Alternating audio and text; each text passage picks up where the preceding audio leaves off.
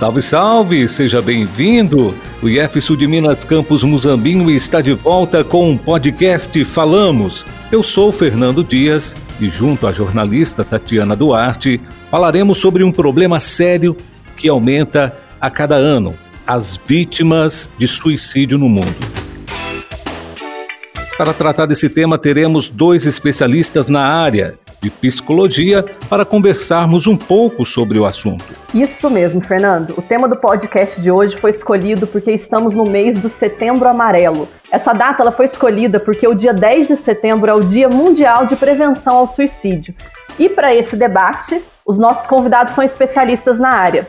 O primeiro é o psicólogo do IF Sul de Minas Campus Muzambinho, Túlio Trevisan. O Túlio é formado pela UFMG, especialista em psicologia clínica pela FEAD, mestre em educação pela UFSJ e atualmente ainda está cursando outra especialização em psicologia positiva pela PUC do Rio Grande do Sul. É isso mesmo, Túlio? Seja muito bem-vindo. É isso mesmo. Muito obrigado, Tatiana.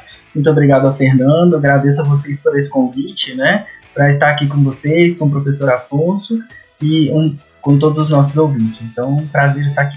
A gente que agradece. Também temos o nosso convidado especial do dia, o professor doutor Afonso Antônio Machado. Afonso é docente e coordenador do LEPESP, Laboratório de Estudos e Pesquisas em Psicologia do Esporte, da Unesp.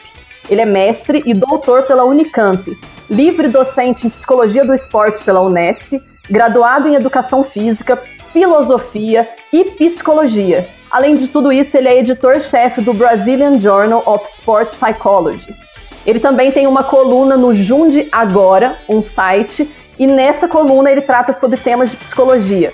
E além disso tudo, eu tenho a honra de dizer que o Afonso é meu orientador do doutorado pelo Instituto de Biociências da Unesp. Correto, Afonso? Correto, Tati. Muito obrigado. Obrigado, Fernando. Prazer conhecê-lo, Túlio. E estamos juntos para mais uma jornada, não é? Uma jornada inquietante, inclusive. Isso aí. E eu já jogo a pergunta para você, Afonso. Estamos tratando então de suicídio, que é uma, uma causa de morte que atinge 800 mil pessoas por ano no mundo inteiro.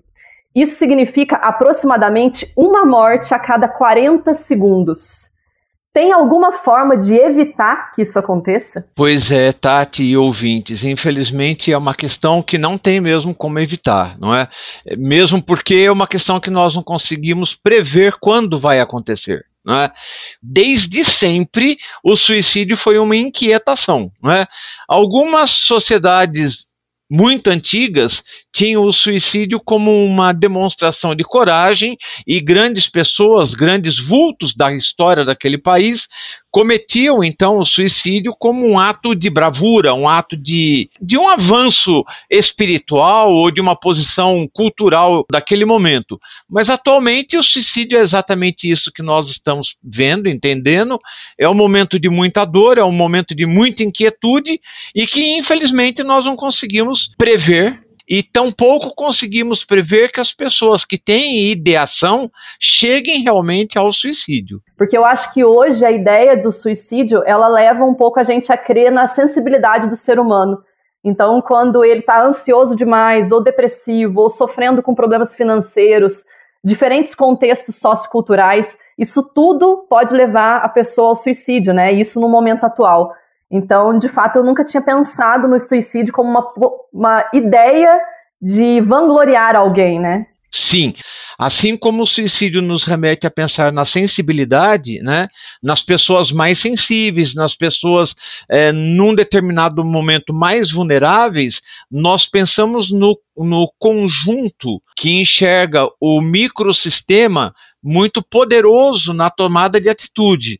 O Afonso, a, Organização Pan-Americana de Saúde, ela disse que o suicídio é a segunda causa de mortes entre jovens de 15 a 29 anos. Inclusive, eu chamo o Túlio para esse debate porque eu acho que esse é o público do Instituto Federal, que é uma idade instável na evolução de um ser humano, né? A idade da adolescência, na qual a gente tem várias dúvidas. Túlio, você vê muita instabilidade nesses alunos de 19 a 29 anos? É, acho que, como você falou, né, Tati, esse, esse período aí dos 15 aos 29, né, a gente tem uma faixa etária que é muito é, sujeita às fragilidades, né? Um período de muitas mudanças é, na adolescência, as mudanças corporais, o início da vida sexual, a identidade sexual, né? As primeiras vivências, as pressões acadêmicas, as pressões de o que eu vou fazer com o meu futuro, é, vou conseguir ingressar numa, numa universidade, se eu ingresso eu vou conseguir me formar, onde eu vou trabalhar depois, se eu não consigo ingressar eu tenho que começar a trabalhar, né? Então é um período da vida de todos nós, né, de muitas mudanças. E isso pode ser perigoso, porque a gente ainda está numa fase de formação dessa pessoa. Né? Essa pessoa ainda está se constituindo, ainda está consolidando a personalidade, ela ainda está desenvolvendo é, as ferramentas para lidar com as adversidades da vida. Então, por isso, eu acho que a gente tem que ter um cuidado muito especial, né? um olhar muito atento para a prevenção voltada para esse público, que no nosso caso é nosso público direto, né? grande parte do nosso público de alunos do Instituto está nessa faixa etária.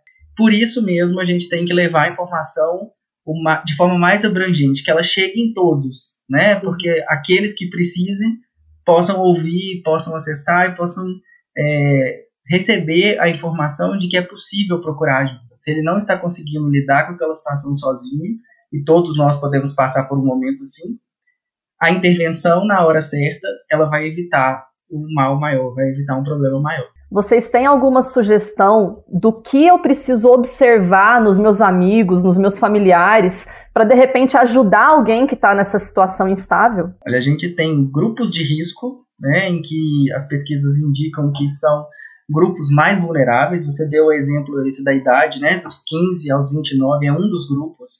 E um grupo que é vulnerável que a gente muitas vezes não acha, mas são os idosos, né, que também no final da vida tem a questão da solidão, a questão de, às vezes, se sentirem inúteis, o contato com a família pode ficar diminuído. Então, é um grupo também pela faixa etária que é mais vulnerável. Uhum. A gente tem uma diferença de gênero, né? As mulheres, elas tentam mais o suicídio, é, apesar de ter mais número de mortes de homens. Porque os homens, geralmente, usam métodos mais agressivos e mais impulsivos. Então, eles tentam e chegam ao fato. As mulheres, elas têm às vezes o mesmo impulso, mas acaba não sendo letal na maioria das vezes, né? E então assim, a gente tem grupos de risco, pessoas que estão passando por uma questão de desemprego, pessoas que acabaram de perder alguém, momentos de fragilidade, né? Pessoas que têm um problema de abuso de álcool e drogas. Então, todos esses grupos, pessoas que vivem com doenças crônicas, que sentem muita, às vezes, uma dor prolongada, que não tem é, é uma doença que não tem um tratamento que, que cura, né, que alivia aquela dor. Então, ela também fica mais suscetível a pensar, a começar a ter uma ideação suicida. Claro uhum. que não são todas as pessoas com essas características que automaticamente estão pensando ou estão em risco, né? Além dos grupos de risco, a gente tem os sinais de alerta, né? Geralmente a pessoa ela muda um pouco o comportamento. Se a gente estiver bem atento, às vezes é a forma que ela está demonstrando. O suicídio muitas vezes parece ser um ato isolado e repentino, mas porque às vezes a gente não conseguiu ler nas entrelinhas os sinais que aquela pessoa estava indicando que não estava bem, né? Uhum. Ele é o resultado final de um sofrimento. Então essa pessoa estava num processo anterior de sofrimento e, e às vezes a gente não conseguiu perceber como é que ela estava lidando. Então a pessoa geralmente ela vai mudar o comportamento, ela vai pode ficar isolada socialmente, né? ela se afasta das pessoas, é, ela vai ficar, às vezes, ou muito deprimida, ou muito agressiva, ela vai começar a falar muito de morte, a se preocupar muito com a morte, né? Algumas pessoas começam a fazer uns preparativos, assim, vai é, como se fosse definindo que, que vai acontecer depois da morte dela, vai quitando dívidas, vai deixando heranças, olha, isso aqui eu quero que fique para você, isso aqui eu quero que isso aqui eu vou deixar para outra pessoa. Então, assim, é como se ela já estivesse despedindo né? Ela está fazendo um, um, um, processo de despedida. Então, isso é um sinal de alerta. A pessoa, às vezes, ela não fala, eu vou me matar, mas ela fala, eu estou cansada da vida, sem eu aqui vai ser melhor, eu vou, eu sou um fardo para vocês, então, se eu não estiver aqui vai ser muito melhor. Então, são formas que a pessoa dá sinais, né, de que não está tudo bem. Um dos problemas da prevenção ao suicídio é a gente achar que é drama, que a pessoa quer chamar atenção, né? É, então, assim, ainda que ela esteja precisando de atenção, se ela está falando em tirar a própria vida, quer dizer que ela está precisando muito de atenção. é um motivo para a gente levar mais a sério, não menos a sério, né? E aí acho que, que isso são fatores que a gente pode ficar atento, né? É, Túlio, eu tenho visto algumas pesquisas falando que agora na pandemia, esse cenário todo que você falou agravou ainda mais. Porque, por um lado, nós temos as pessoas que estão sofrendo casos de violência doméstica, que estão sofrendo abusos, que estão rompendo relacionamentos, que aumentaram o uso de álcool na pandemia, tudo por conta né, dessa ansiedade que a gente tem vivido. Por outro lado, tem pessoas que estão estreitando o convívio familiar. Então, eu acho que o isolamento, ele tanto pode ser uma ferramenta ruim, que te leva a um estresse maior, como pode ser uma ferramenta auxiliar se a sua família estiver atenta a esses sinais. Né? Se esse convívio familiar se estreitar de uma forma que eles percebam que você precisa de ajuda, né? Correto, Tati. Eu queria dar três exemplos distintos. Por exemplo, no Japão, que o índice de suicídio é gigantesco, é violentamente imenso, certo? Ele acontece por algumas questões muito próprias daquela civilização, daquela cultura. Por exemplo, é, grandes é, industriais que perdem, por algum motivo, perdem a, a posição econômica. Então, aquela questão de desonra para eles é suficiente para que eles optem pelo suicídio. Um primeiro exemplo. O segundo exemplo é o jovem que investiu na sua formação universitária e não consegue se colocar enquanto profissional. Nós estamos falando de uma questão de honra, que é uma questão que, de certa forma, na nossa cultura brasileira, é uma coisa que fica para um plano secundário ou terciário. Em algumas comunidades, evidentemente, né? Do tamanho do Brasil, fica meio difícil afirmar que isso é um fato. Mas agora eu quero pular de continente. Os países frios. Noruega, Finlândia tem um número muito grande de suicídios de, de crianças e adolescentes. E o que é que leva essas crianças e adolescentes a esse tipo de atitude?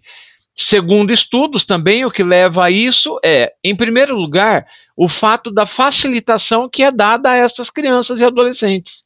Eles têm tudo não, não lhes falta absolutamente nada, não tem mais anseios, porque os anseios já estão resolvidos, de uma certa forma. Quer dizer, o mundo financeiro, de uma certa forma, compra uma determinada estabilidade sociocultural, mas não socioemocional, porque emocionalmente eles estão frágeis, certo? Então, isso é uma grande coisa para ser lembrada. Daí na fala do Túlio, olha que coisa interessante. Para nós no Brasil, um grande problema é do idoso aposentado. Porque o idoso aposentado, de uma certa forma, dependendo do idoso, dependendo da aposentadoria, certo? Ele é um peso para a família. E aí ele se sente incapacitado, ele não consegue é, gerir os seus próprios gastos. Então, tudo aquilo que ele fez numa vida produtiva, olha a palavra que eu vou usar: útil. Aparentemente, ele passa para um ritual de uma vida improdutiva, inútil certo? Então, quando a gente escuta, aliás, a gente não escuta muito falar em suicídio, não é? A gente escuta as estatísticas, mas falar não, porque as próprias empresas jornalísticas, né, evitam de trazer esse tipo de assunto. Porque eu não sei se o Túlio vai concordar comigo, mas o grande problema que a gente vê por conta do suicídio é que ele tem um efeito gatilho, Tati. Quando, por exemplo, na minha cidade, aqui em Jundiaí, se eu tiver um suicídio que seja muito comentado hoje, e eu estou na quarta-feira, até sábado deve ter mais um, até a outra quinta mais um. Parece que ele dispara, não é? Ele ele altera o limiar, sabe? Parece que ele aguça a sensibilidade, ou seja, olha o exemplo puxa, deu certo para ele, ele conseguiu, ele se livrou da dor, ele se livrou do sofrimento. E como o sofrimento psíquico não tem mensuração, a gente não sabe quanto o outro está sofrendo. Então, Nossa. muitas vezes, o suicídio é um estímulo. Por exemplo, na Unesp, o nosso grande medo é quando se divulga o suicídio de um aluno. Porque parece que o campus fica em polvorosa, certo? Parece que diz assim: vamos, olha lá, vamos, deu certo, vamos. Não é? Então, esse gatilho é perigoso. E aí, Tati e Fernando e ouvintes, aí não tem idade, não tem o infanto, não tem o adolescente, o adulto maduro e o adulto idoso. É o talvez seja aquele estímulo que estava faltando para ele chegar ao derradeiro passo. O suicídio é a saída da 25 quinta hora. Você não encontra mais saída. E você está no fim. Então, no fim da tua perspectiva, vou tirar minha vida e acabou. Porque para a pessoa chegar a este momento, a coisa é terrível e imensa. Quando a gente foi se preparar para esse podcast, eu acabei assistindo alguns vídeos, até mesmo podcast a respeito do assunto, até que eu fui direcionado a um vídeo de uma entrevista dada pelo doutor Victor Franklin. Ele teve uma experiência com dois prisioneiros de guerra, e ele inclusive era prisioneiro na ocasião, em que esses dois prisioneiros estavam querendo fazer suicídio. E aí ele perguntou individualmente para cada um desses prisioneiros em tempos distintos, sem que soubessem da intenção um do outro, mas como eles sabiam que ele era um psicólogo, acabaram conversando com ele a respeito. E ele perguntou por qual motivo que a pessoa queria se suicidar. Ambas as respostas foram: é porque eu não espero mais nada da vida. E ele, enquanto psicólogo, teve ali uma inspiração, por assim dizer, e ele inverteu essa pergunta a essas pessoas que queriam cometer o suicídio. Ele perguntou: Mas será que de repente não é a vida que espera algo de você? E a partir dessa pergunta, essas pessoas conseguiram superar esse desejo de cometer o suicídio, passando a entender que talvez seja de fato a vida que espere algo dele, não ele que deva esperar algo da vida. O que você coloca é, e é verdade, é fazer a inversão da fala, né? Então, a vida não te oferece nada. Será que você não está sabendo ler a vida direito, né? Ler o chamado da vida? O grande problema, Fernando, essa conversa é viável quando a pessoa não está decidida a. Ela tem a ideação, mas ela não se decidiu. Ela não tem certo que o momento final é hoje. Certo? Então ela está naquela questão de a vida não tem sentido, as coisas não estão bem, é, eu, tenho, eu sou um problema para minha família, certo? Nessa situação, é muito excelente usar a mesma pergunta que ele usou certo? No entanto, o que é complicado, no meu ponto de vista, enquanto profissional e enquanto clínico, o que é complicado é que muitas vezes o seu cliente já não tem mais clareza de pensamentos. O seu estado de ansiedade é tal que ele não encontra possibilidade de verbalizar ou de encontrar pistas para ele sair. E tudo que você sugere, ele tem a contraproposta. O que se nota é assim, é a grande preocupação de uma finalização breve. Eles não pensam em sofrer na morte. Ou seja, é como o Túlio bem disse: a mulher tenta mais vezes, o homem tenta menos vezes, mas o homem tenta com mais precisão. Ele é mais incisivo na, na procura dessa, da saída da vida, evidentemente. E isso você já percebe desde os adolescentes, certo? Então, quando é tempo, quando é razoável que a gente tenha esse questionamento e tenha essa proposta, sim, a gente consegue mudar o plano daquele contexto naquele momento. No entanto, Sim. dependendo da situação, a gente ainda precisa de um outro tipo de ajuda, que é o psiquiatra que vai trabalhar junto com a gente, porque existe ali uma questão de neurotransmissores que precisa de ser melhor enxergada. Então aí então a especialidade vai dar conta disto. Mas é necessário que a gente perceba o timing, que a gente tenha esse timing. A Tati sabe de uma história de um aluno meu que foi até minha sala na hora do almoço e eu falei, ué, mas o que você está fazendo aqui? Você não devia estar tá em aula? Ele disse, eu devia, mas eu vim aqui para te dar um abraço. Eu levantei da mesa, fui lá e abracei, né? Falei, então, se é o abraço que você quer, tá aqui o abraço. Abracei tudo. Eu falei assim, eu vou descer para almoçar no restaurante universitário. Ah, tá legal. Mas eu não sei se a gente se encontra, ele me falou. É, peguei. Falei, bom, então vai ver tuas coisas, eu vou ver a minha, as minhas. E perguntei para ele, tudo bem com você? Ele disse, ótimo, nunca estive melhor. Foi para a sala de aula, pegou o revólver e deu tiro na cabeça. Entende? Então, esse é o timing. Não é sempre que esse timing é visível, é perceptível. Então, muitas vezes, é, não é a perda do psicólogo, ou não foi o não trabalho do psicólogo. Foi a percepção de timing. E aí, aí é uma coisa que a resposta é X. Infelizmente é X. Não tem, não tem uma resposta pronta para isso. Ô, Afonso, deixa eu aproveitar. É, numa situação onde a pessoa já está tão decidida tem como reverter pensando em terapias psicológicas ou psiquiátricas? É, Tati, tem sim, porque você tem que correr para lidar com os valores dessa pessoa. Por que, que isso não tem valor? Por que, que a vida não está boa? Então, quais são os valores que você está procurando? Porque na grande realidade, ou está havendo valores é, demais, demasiadamente altos, e aí eles são inatingíveis, ou não está se valorizando absolutamente nada.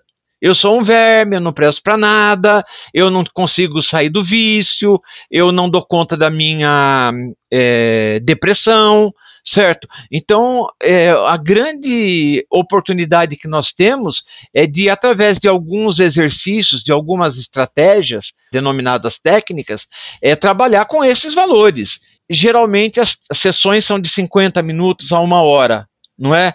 Mas pessoalmente eu já cheguei ao caso de ficar quase duas horas e meia com o mesmo cliente e adiar tudo que vinha depois, porque ali era uma situação extrema. Ali era o dia. Estava marcado, estava definido, estava certo que era o dia, com cartinhas escritas, com tudo mais. Então, é isto e a vigília vigília da cobertura emocional, do acolhimento, do afago. Então você precisa de uma rede de apoio, que é composta pelos familiares próximos ou pelos amigos mais próximos. Então, é possível reverter quadros? É possível reverter quadros. Sabe qual é a estimativa, né, de prevenção do suicídio? Ou seja, né, você trabalha com uma, uma estimativa que 90% dos casos podem ser evitados. Ou seja, 9 em cada 10 suicídios podem ser evitados. É um, é um índice muito alto de prevenção, né? E como? Justamente porque nessa hora decisiva, em que a pessoa talvez tomou a decisão ou vai cometer o ato, se existe uma intervenção naquele momento, a história pode ter um rumo diferente, né? E às vezes não é o psicólogo, às vezes não é uma pessoa da família que vai estar naquele momento, né? Por isso que a prevenção ela precisa ser feita, ela pode ser feita por todos nós. Né? A intervenção do suicídio ela é muito complexa, mas ao mesmo tempo ela é relativamente de um custo muito baixo, porque a gente precisa estar disponível para a pessoa naquele momento da crise. E isso pode ser qualquer pessoa que apareça e que esteja disponível pode fazer essa diferença, em que ela possa desabafar, que ela possa falar dessa angústia, para que ela possa ter uma nova ideia, né, uma nova visão por um novo ano e às vezes naquele momento ela, ela às vezes adia fala, pode ser que ela continue pensando, mas naquele momento o suicídio foi evitado, né? Então, assim, a gente se colocar disponível só para ouvir a dor do outro não é tanto que eu vou falar para ele que faz diferença. Eu não preciso chegar lá com uma solução para o problema dele. Às vezes eu não vivo aquilo que ele vive, né? Como o professor Afonso falou, a gente não sabe a dor do sofrimento do outro, eu não sei o tamanho daquela dor, mas se eu deixo ele falar, né? Se eu estou ali com ele só para ele é, para ouvir, eu sou uma testemunha daquilo, já vai fazer uma diferença. Né? Às vezes eu não vou conseguir dar conta daquela dor da pessoa, mas eu vou encaminhá-la, vou encorajá-la, vou avisar alguém da família, fique atento, olha, aconteceu isso, né? chama um, alguém ali para ajudar naquele momento, não deixa a pessoa ficar sozinha naquele momento da crise, se a gente consegue evitar o suicídio, pode ser que a pessoa depois vai se recuperar, né? Uhum. Você falou se é reversível, é reversível, porque muitas das vezes o suicídio está ligado a fatores de risco na vida da pessoa, né? E se a gente consegue tá, depois alterar o contexto, a situação de vida da pessoa mudou, provavelmente ela também vai mudar e a, a ideação suicida talvez não vai ter tanta força mais, né? E vamos pensar no caso de uma pessoa que está num momento de crise financeira, está desempregado, preocupado que é o, ele é o responsável pelo sustento da família. É um momento de muita angústia, muita crise. Se ele tem um apoio nesse momento e ele passa por isso, a situação dele depois melhora, né? Aquela ideação suicida talvez já não vai fazer mais sentido, mas precisa de ter essa intervenção no momento da crise. E a gente não sabe, né, só de olhar para a cara da pessoa se ela está nesse momento. Então, o que a gente pode fazer é, às vezes, nos colocar ali presentes para ela e, aí, e dar a opção, dar a oportunidade para que ela fale. Se ela não quiser falar, a gente respeita, né? Mas é, a nossa parte na prevenção a gente vai estar fazendo. Deixa eu aproveitar e fazer uma inserção neste momento que eu acho muito importante. Eu vou repetir também no final do, do podcast mas as pessoas que estejam com ansiedades desse tipo, que queiram alguém para conversar, elas podem ligar para o Centro de Valorização da Vida, no número 188. Ele atende 24 horas por dia, todos os dias da semana. É um serviço sem custo, é um atendimento voluntário, é um serviço sigiloso, então não tem preocupação de alguém ficar sabendo da sua vida. Então, sentiu alguma instabilidade nesse sentido? ligue no número 188 e peça ajuda. Né? Como o próprio Túlio disse, vai ter alguém lá disposto a conversar com você e às vezes a pessoa não vai ter a solução para o seu problema, mas ela vai estar disposta a te ouvir e tentar te ajudar. E esse já é o primeiro passo, certo? E essa é uma intervenção, né? Toda a existência do CVV, ela se fundamenta nisso, né? De que nessa ligação que a pessoa faz e é ouvida, talvez naquele momento é feita a prevenção. E aí ela se sente mais calma, a vida dela não resolveu, não melhorou, mas ela vai pensar com mais calma, ela vai ter um momento de né, respirar fundo e procurar ajuda depois, né? E vale é. lembrar, né, Tati, que essa ligação ela é gratuita, ela pode ser feita de celular, mesmo sem crédito. Se não conseguir telefone, também dá para fazer o atendimento pelo site do CVV, né, cvv.org.br. Então, assim, é um canal é, muito importante que a gente tem na prevenção do suicídio. Enquanto nós temos 800 mil vítimas de suicídio no mundo, apenas o CVV fez 3 milhões de atendimentos no Brasil. Então a gente está falando aí de um comparativo de milhões de mortes que foram evitadas, né?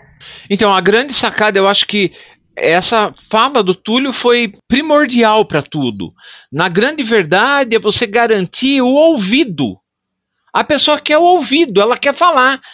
E você não tem que se identificar com o problema dela, você não tem que se identificar com absolutamente nada. Você tem que ouvir, você está, tem que estar pronto para ouvir. Porque na grande verdade a gente pensa assim, né? Ah, eu tenho que acolher. Como será que eu acolho? Ouvindo. Veja como eu não consegui ler o sinal. Se a hora que eu levantei para dar o um abraço no meu aluno, eu dissesse assim: Nossa, que abraço gostoso, fica aqui mais um pouquinho, vamos conversar. Será que eu não teria mudado aquela história? Certo? Então veja: acolher é a maneira mais clara, mais prática e mais direta de ter uma intervenção. E esse acolhimento começa pelo ouvir. Você falou que as pessoas, depois de uma certa idade, geralmente depois da aposentadoria, elas se veem, de certa forma, como inúteis, né? Elas param de enxergar a utilidade delas. E, ao mesmo tempo, a gente está falando aí de jovens que lutam ao máximo para se estabelecer no mercado, para se estabelecer entre seus pares. Você estabelece que dos 18 aos 65 você precisa se matar de trabalhar, porque antes ou depois essa não será uma opção mais viável para você e você, de certa forma, se sentirá inútil diante do mercado. Eu nunca me senti tão produtivo quanto eu me sinto agora. Eu estou trabalhando no mesmo volume, a Tati sabe disso, as minhas produções acadêmicas continuam no mesmo volume. A única coisa que tem é que agora eu tenho mais lucidez. A minha idade e a minha experiência me permite ser mais lúcido. Mas, infelizmente, eu não sou um velhinho como os outros. Por quê? Porque a minha aposentadoria é de vários salários mínimos. Eu aposentei com todos os privilégios do cargo. Daí você vai me dizer, então você é um velho sem problema. Mentira, eu sou um velho com problema, porque antes eu ia de três a quatro vezes por ano para a Europa. Agora, depois que eu pus essa abençoada prótese de quadril, eu tenho medo de ir para São Paulo. Entende? Então, a questão não é a questão da finitude, Tati. Pensando na finitude como um marco é, de idade, como um marco cronológico é a finitude quanto um marco de produtividade e de bem fazer para si e para a sociedade. Então chega num determinado momento que o idoso percebe que a produção dele não é igual. Qual produção? A produção física, a produção do, do material de leitura, é, é isso? Não. Mas qual produção? Então, se você me disser assim, quando você diz que você tem medo de ir para São Paulo, qual é o problema? É o problema que não foi a tua prótese que deslocou, que você teve que voltar para o centro cirúrgico, a minha deslocou. Ah, mas foi um fato. Foi um fato, mas aconteceu. E eu não tenho mais 18 anos. Então, veja, são situações que as pessoas começam a pensar e começam a aquilatar. Agora, dependendo do agravamento que isso tem, novamente, lá da teoria bioecológica do Bronfenbrenner. Se o teu contexto te dá suporte, ó, o meu dá suporte. Nós dois, eu e você, nos falamos no mínimo três vezes por semana, nem que seja oi. Suporte, eu tenho uma rede de apoio. Mas será que o meu colega aqui do meu lado, que é 10 anos mais novo que eu, tem essa rede de apoio? Ele tem esse ouvido que o escuta? Ele tem esse abraço que o abraça? Anteriormente foi jogado na nossa conversa o CVV, mas todos têm coragem de pegar o telefone e ligar para o CVV? Quando a pessoa está imersa na dor psíquica, ela tem que ter muita coragem. Tem gente que não encara o pensamento suicida como uma doença. As pessoas encaram como uma fraqueza ou como mimimi. Como falta de religião. Ai, Afonso, sabe? Minha mãe falou que isso que eu tenho é porque me falta Deus.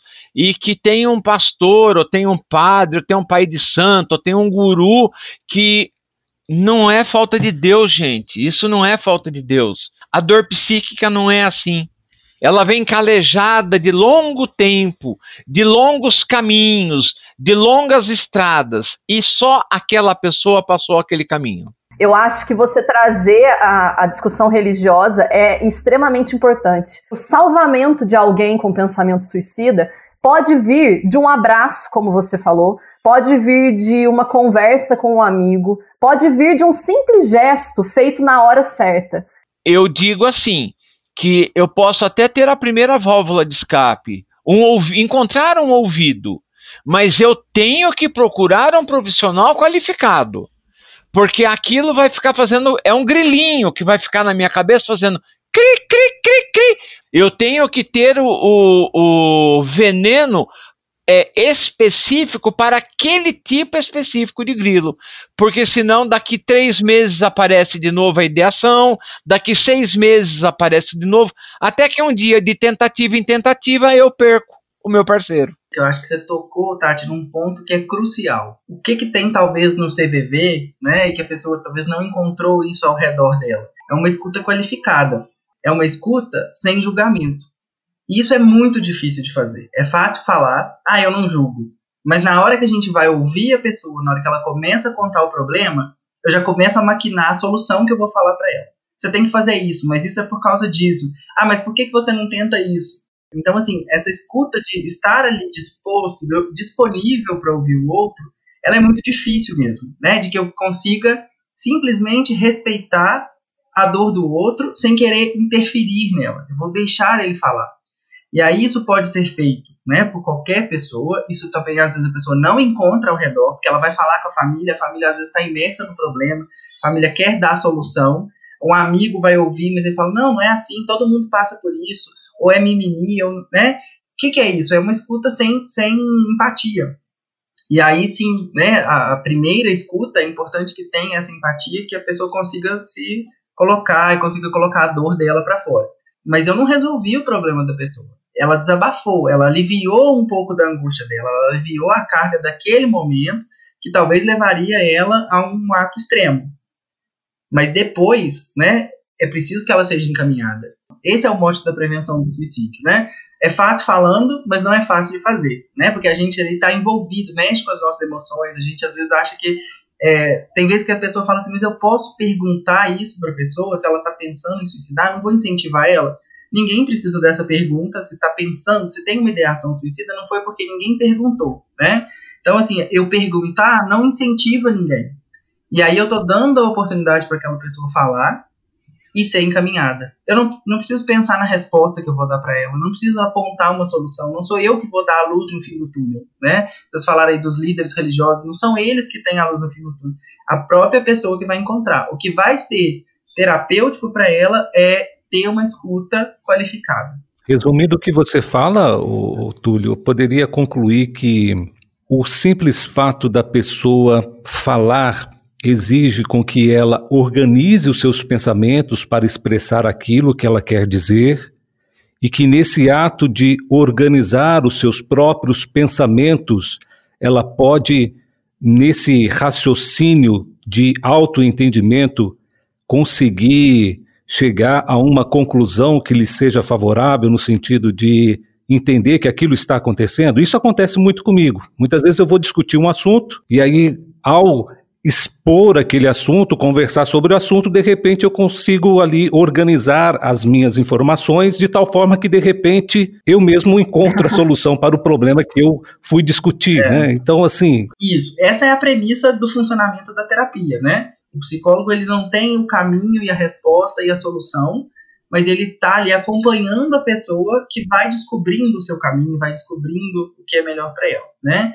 E assim, o falar tem essa, é, uma dos aspectos é este da organização, mas não só, né? Quando eu falo, eu também desabafo, também tem uma função de descarga emocional. Às vezes a pessoa não consegue nem falar, ela só abraça e só chora, ela está tão tomada de emoção que ela não consiga organizar o pensamento. Isso vai ser feito posteriormente.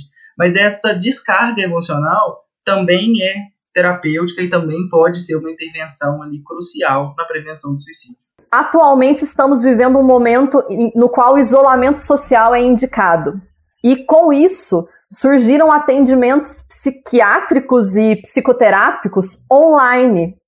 Até que ponto vocês veem a eficiência desses tratamentos online nesse momento. Eu sei que agora, durante a pandemia, essa é sim uma opção e talvez a única opção, né, para as pessoas que não podem sair de casa, grupos de risco.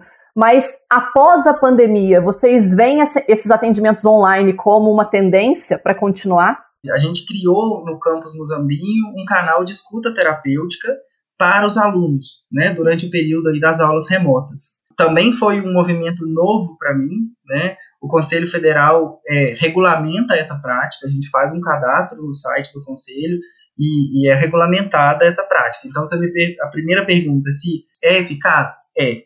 Eu diria que tanto quanto pessoalmente, né? É, vai um pouco de cada pessoa. Tem gente que vai ficar mais confortável se for presencialmente, mas em termos de eficácia é a mesma.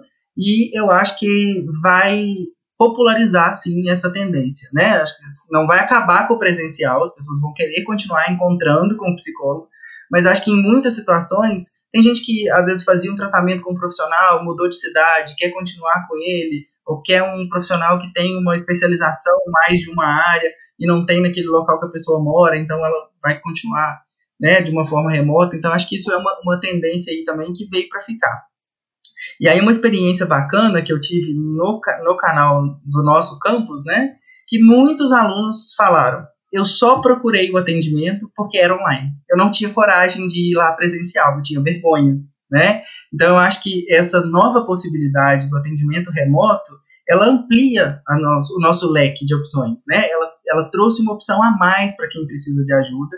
E aí eu acho que isso tem tido um bom resultado, a procura tem sido né, constante aí. Então eu queria aproveitar também para divulgar para os nossos alunos, né, se você é estudante do IEF de Minas Campus Muzambinho, a gente criou esse canal de escuta terapêutica, ele está divulgado no site e também na plataforma das aulas presenciais, né? Então é só procurar lá a aba da, da, da assistência ao aluno e na parte da psicologia, então tem um link, a pessoa preenche, o aluno preenche um formulário e a gente agenda uma conversa.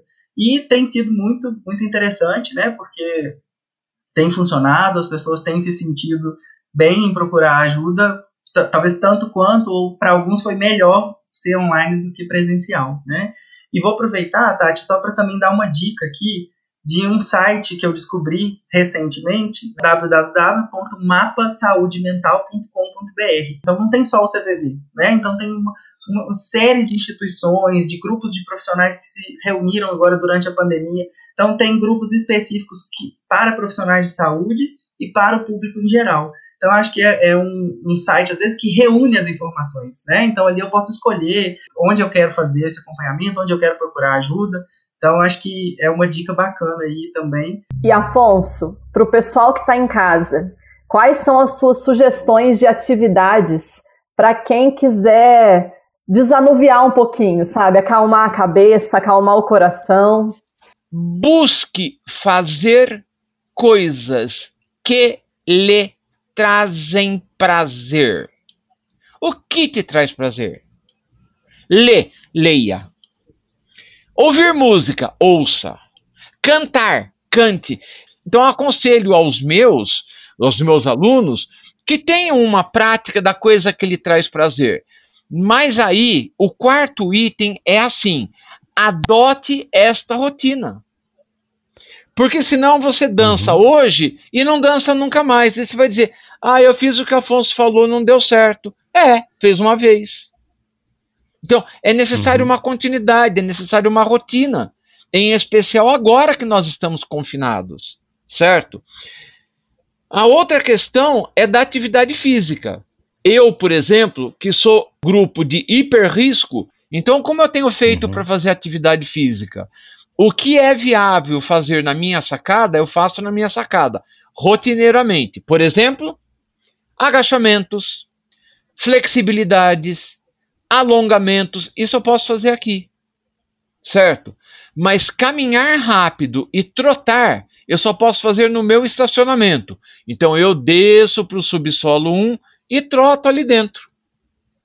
Eu estou num, uhum. num ambiente relativamente isolado, mas estou fazendo atividade física, certo? A quinta proposta que eu tenho feito para os meus alunos e que eu tenho seguido para mim também com uma certa rotina é cuide de, cuidar de. Ou cuida de um animalzinho de estimação, de um pet, ou adota um pet, ou cuide de plantas. Eu, por exemplo, resolvi fazer um, uma hortaliça suspensa. Então eu tenho manjericão, eu tenho poejo, coentro, eu tenho tudo isso aqui. Então, todo dia eu tenho um horário para tomar conta disso. Então, são situações que me dão um determinado rumo, que me dão um direcionamento, que aliviam o meu pensar, que mudam o foco das coisas, mas eu estabeleço uma rotina. Eu não posso ficar tão livre, porque eu tenho que garantir que o dia que acabar a Covid, que eu voltar para o mundo exterior, eu consiga cumprir as regras desse mundo exterior. Eu fiquei aqui numa curiosidade se vocês, enquanto profissionais da área da psicologia, além daquilo que vocês aprendem, né, pelo estudo, enfim, se vocês se auto-observam com um olhar mais atento no sentido de entender que aquela observação que você faz de si mesmo pode ser uma observação que vá ser útil para o seu cliente, alguma coisa assim? Você vai ouvir a palavra de dois especialistas, um muito jovem e um não tanto. Eu sou tão criterioso nas minhas observações que muitas vezes uma sessão de terapia por semana para mim não dá tempo. Então eu falo para minha terapeuta, hoje não contou, porque hoje foi só meia terapia. Eu preciso de mais um horário, certo? Por quê? Porque, na verdade, é, as observações que eu faço em mim, eu tento sim jogar para fora de mim, tirar de dentro de mim. E eu tento verificar o que é que aquilo é, como aquilo pode ser é, percebido e reflete resultados nos meus adolescentes, nos meus adultos jovens é, ou nos meus idosos. E por quê? Porque eu entendo, Fernando, que o exemplo é mais razoável do que 300 mil palavras. Então, se eu tiver um exemplo, se eu conseguir ser um exemplo, eu acho que eu dou conta de um bom número de recados ainda. É, eu acho Entendo. que, Fernando, a gente, na psicologia, né, na clínica principalmente, é, nós somos o nosso instrumento.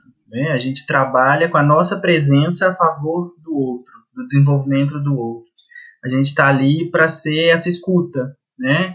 Que, como você falou aquela hora, a pessoa que está falando, ela pode se organizar. Sim, mas muitas das vezes ela não consegue ver sozinha, porque ela está envolvida na situação. Muitas vezes ela está envolvida nas emoções, então ela pode ser que ela tenha insights sozinha, né, fora do, do setting terapêutico, é claro, a gente tem insights na vida toda, mas para algumas situações a gente precisa de um ambiente mais controlado, mais protegido, né? E o, e o psicólogo é esse profissional que vai criar e oferecer esse, essa proteção, né? Essa disponibilidade de ouvir o outro, pode falar, pode colocar sua dor que eu vou estar aqui, né? E eu estou aqui para você. Então acho que nós que trabalhamos, nós somos a nossa própria ferramenta. E aí a gente precisa de tempos em tempos nos aperfeiçoar, né? Acho que com certeza isso que você falou, a gente faz sim com a gente esse autocuidado para poder cuidar dos outros, né? Na questão da psicologia ou dos psicólogos em função do suicídio, eu diria assim, é, eu eu acho que a gente não tem que esperar chegar na situação do suicídio, não é?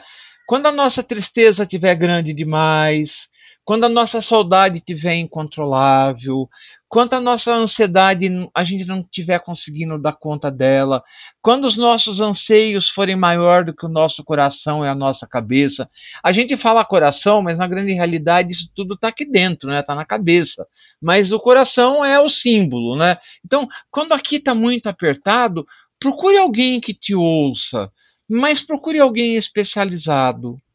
Procure alguém que tenha ouvido próprio, procure alguém que estudou, que treinou para isso, certo? Porque obviamente que ele não vai traçar o seu caminho, mas ele vai te ajudar a enxergar qual é das tuas possibilidades aquilo que está mais perto do seu alcance. Estou ouvindo vocês falarem né, da importância dessa consulta com o psicólogo para poder se encontrar, né? E eu me recordei de uma historinha e eu vou até pedir licença para vocês para lê-la. Certa vez, um grande amigo do poeta Olavo Bilac queria muito vender uma propriedade, de fato, um sítio, que lhe dava muito trabalho e despesas. Reclamava que era um homem sem sorte, pois as suas propriedades davam-lhe muitas dores de cabeça e não valia a pena conservá-las. Pediu então ao amigo poeta para redigir o anúncio de venda de jornal do seu sítio, pois acreditava que se ele descrevesse a sua propriedade com palavras bonitas, seria muito mais fácil vendê-la. E assim, Olavo Bilac, que conhecia muito bem, por sinal, o sítio do amigo, redigiu o seguinte texto: Vende-se encantadora propriedade onde cantam os pássaros ao amanhecer no extenso arvoredo. É cortada por cristalinas e refrescantes águas de um ribeiro. A casa, banhada pelo sol nascente, oferece a sombra tranquila das tardes na varanda. Meses depois, o poeta encontrou seu amigo e perguntou-lhe se tinha vendido a propriedade. Nem pensei mais nisso, respondeu ele. Quando li o seu anúncio, aquilo que você escreveu, percebi a maravilha que eu possuía. Algumas vezes só conseguimos enxergar o que possuímos quando pegamos emprestado os olhos de alheios. Oh, arrepiei, Fernando. Bonito, bonito demais. Uma lição de vida, né? Muitas Isso, vezes a gente sim. não consegue enxergar o que a gente tem e talvez precise de alguém com um olhar diferente para mostrar que a nossa vida é linda e que a gente precisa aprender a dar mais valor, né? O meu grande medo é que a gente, de uma certa forma, tenha uma leitura romantizada da vida e a gente acredite é que a vida tem que ser bela e que a vida tem que ser colorida e maravilhosa. Não, a vida tem que ser a vida e ela tem que ser vivida como tal, certo? Os lápis de cor que você tem, das várias cores que você tem, você vai usar o dia que você quiser, no momento que você quiser, se você quiser. Porque a vida pode ser maravilhosa até sendo cinza. A terapia vai, me, vai ser um impeditivo de eu ir para uma, uma situação mais trágica, mais absurda, que eu não preciso. Eu não tenho que acabar com a minha vida. Eu tenho que ter forças, tenho que ressignificar para poder enfrentar o problema que está me apresentando. Eu preciso de alguém que me ouça para dizer: puxa vida, eu sou importante para esse alguém. Só, mais nada.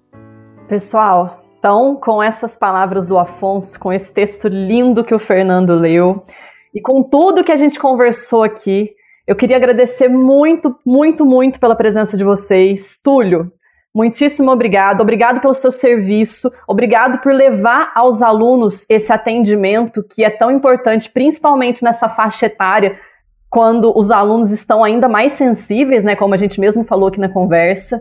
Afonso, Muitíssimo obrigado por tudo que você compartilhou aqui conosco, tanto das suas histórias pessoais quanto profissionais. Você sabe que eu te admiro absurdamente e ter você aqui para mim foi uma honra, tá? Fernando, parceria de sempre. Muito obrigado por tudo. Para você que está nos ouvindo, eu deixo aqui novamente o telefone do Centro de Valorização da Vida, o CVV, que é o número 188 não se esqueça que é um atendimento voluntário, é sigiloso, é de graça. Vocês podem ligar a qualquer momento do dia, da semana. Se não quiser falar por telefone, tem ainda chat, tem e-mail, tem o próprio site que é o cvv.org.br, que tem diversas informações sobre o assunto. Teve o site ainda que o Túlio indicou com diversas fontes né, de inspiração e de atendimento para quem está sofrendo esses problemas psicológicos ou até psiquiátricos, né?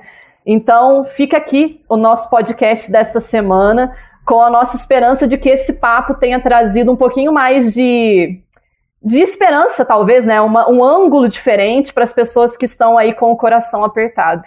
Túlio, quer deixar um agradecimento para a galera? Bom, eu queria agradecer novamente né, a vocês por essa oportunidade é, de falar né, sobre saúde mental, que é o que eu amo fazer que as pessoas saibam que, assim como o Afonso falou, a vida nem sempre é fácil. Todos nós estamos sujeitos a passar por momentos difíceis e, e é importante a gente saber que a gente não, não precisa passar por ele sozinho.